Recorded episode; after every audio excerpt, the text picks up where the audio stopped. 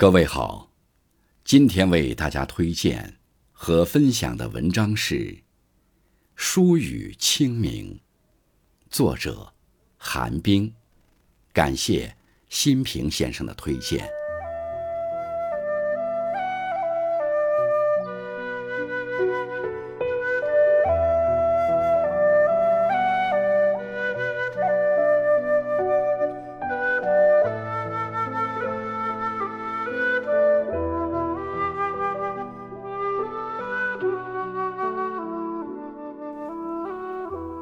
日子过得极快，过了中年，预感如此。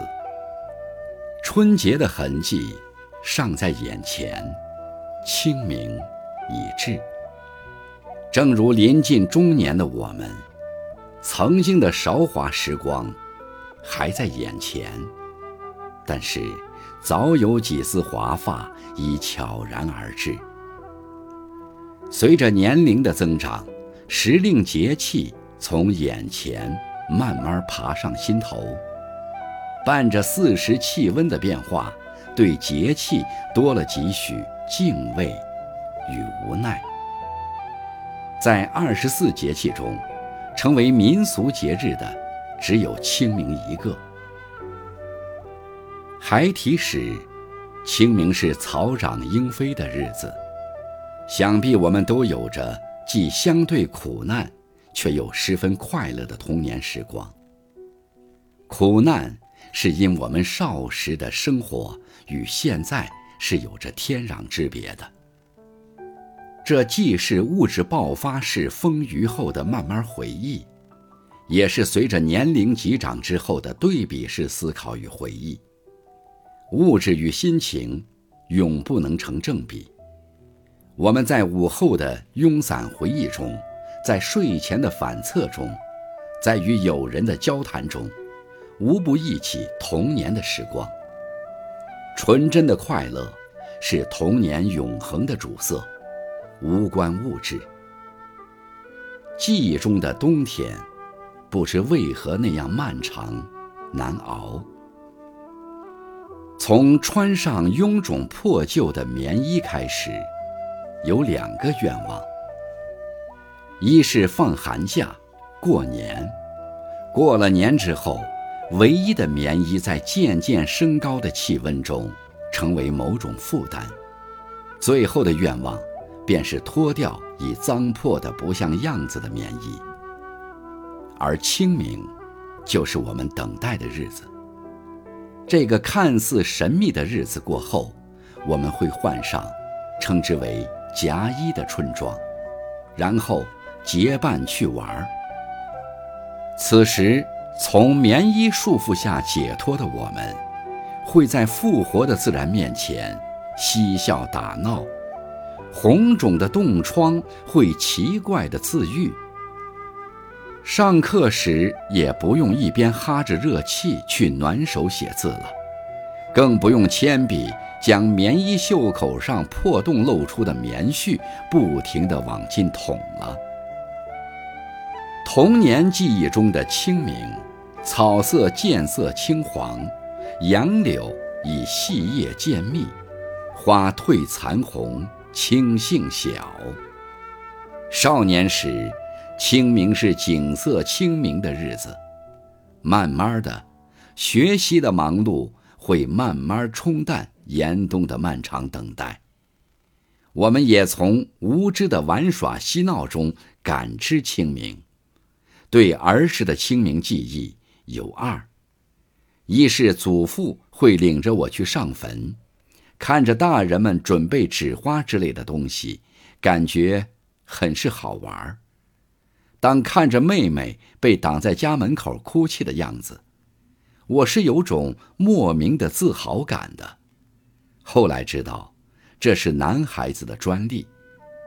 二是，可以吃绿面。清明这一天，必然会吃绿面。用苜蓿做成的绿菜面，远不如今天用菠菜做成的绿面。但儿时的绿面是继过年的腊肉之后，又让人垂涎的美食。这种味道是漫长寒冬等待之后的自然馈赠。清明时节的坟前，大人们的祭奠仪式与我们无关，至多是被强制的暂时肃立。我更关心的是四周已及膝的绿油油的麦田，更想着书上的纸鸢是如何飞上天的。抬头，可以看见湛蓝的天，更多注意杨树的那个枝条。可以拧成咪，缠着爷爷帮我拧成在清明前后才有的这种奇妙的乐器。当然，清明前后的点瓜种豆，与我也无多大关系。粘着爷爷不停地帮我救咪，这样美妙的声音是景色清明的绝配。他的声音。会随着和煦春风飘向远方，这种声音，如今在梦中，已然可以响起。甚则杨树枝独有的味道，随之溢上心头。而如今清明是疏雨敲心的日子，华发急增，对时光更多从感觉到感知。我更多关心清明的天气，既盼着风和日丽，又盼着淋几丝春雨。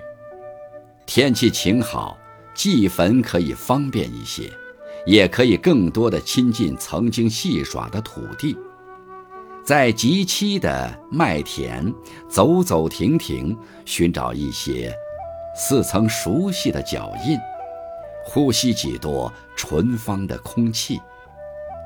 淋几丝春雨，可以在一个宁静的空间和我逝去的亲人隔空停一停，坐一坐，听风儿呼呼地刮过，雨纷纷地飘落，躲在只有清明才有的属于自己的角落，想想那张熟悉的脸庞，听听那熟悉的声音。小小的墓碑，将我和爷爷曾经的岁月永远阻隔。我只能在记忆的画面里去寻找。可是，当那熟悉的脸庞、亲切的笑容在脑海中浮现，他只是静静地看着我，没有一句话，甚至一个字。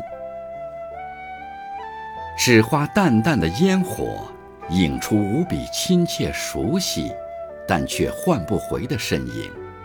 伸出的手再也拉不住从前的温暖。清明，是岁月凝聚的泪。我知道，春风万里，不如远去的爷爷。